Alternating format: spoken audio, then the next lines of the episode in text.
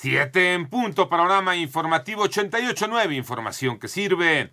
Yo soy Alejandro Villalbazo en el Twitter, arroba Villalbazo 13, martes 15 de septiembre. Iñaki Manero. Vámonos al panorama COVID. La cifra de muertes a nivel mundial por COVID-19 ya llegó a 928.403. El número global de casos es de 29.279.316, con un total de 21.281.000 85 pacientes que han superado esta enfermedad. Y el mundo debe repensar su relación con las personas de la tercera edad después de que los fallecimientos por COVID-19 en los hogares para adultos mayores en todo el mundo nos robaron una generación de sabiduría. Qué declaración. Esto lo dijo el jefe de emergencias de la Organización Mundial de la Salud, Mike Ryan. Y en México, desafortunadamente, ya son más de 71 mil los muertos por COVID-19. Moni Barrera.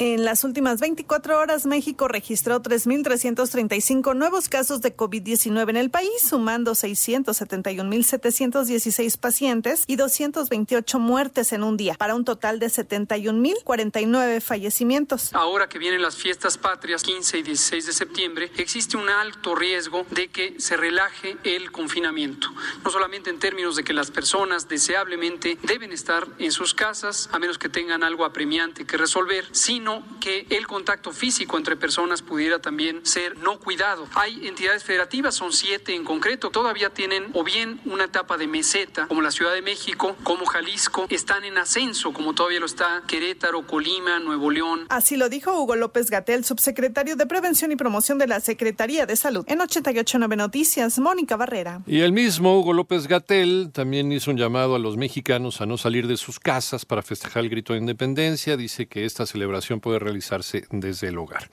El panorama nacional, la Lotería Nacional va a realizar hoy martes este gran sorteo especial número 235 conocido como la rifa del avión presidencial.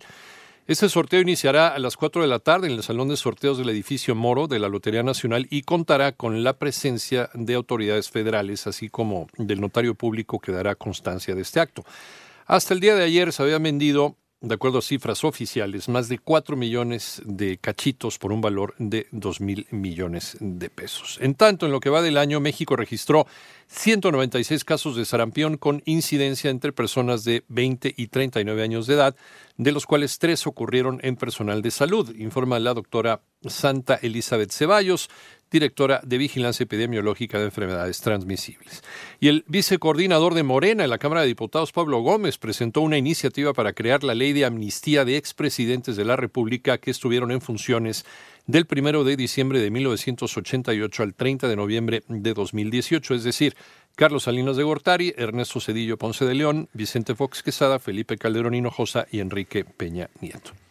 Por otro lado, debido al recorte en el presupuesto de egresos de la Federación y ante la inminente desaparición del programa de escuelas de tiempo completo que operaba en 27.063 escuelas y proporcionaba alimentación a 1.400.000 estudiantes, madres de familia lamentan esta decisión ya que afectará directamente a su dinámica laboral y a su economía. Las 7,6 trabajadores del gobierno de Ciudad de México tendrán un incremento salarial para el año entrante. Joana Flores.